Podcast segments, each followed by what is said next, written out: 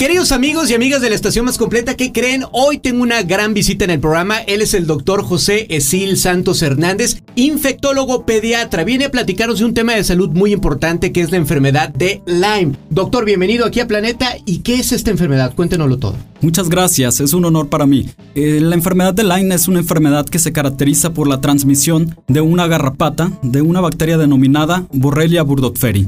Doctor, ¿cuál es el tratamiento para las personas que sufren esta mordedura de esta garrapata? ¿Cuál es el tratamiento? El tratamiento está universalmente descrito, consta a base de medicamentos antibióticos derivados de la tetraciclina, particularmente uno denominado doxiciclina. Una pregunta que yo tengo muchas ganas de hacerles, ¿cómo se diagnostica esta enfermedad? La presencia de signos y síntomas clínicos nos puede orientar más el antecedente de exposición a la picadura de garrapata con algunos exámenes de laboratorio, incluidas las serologías y PCR, que es la herramienta actual más sofisticada para hacer el diagnóstico.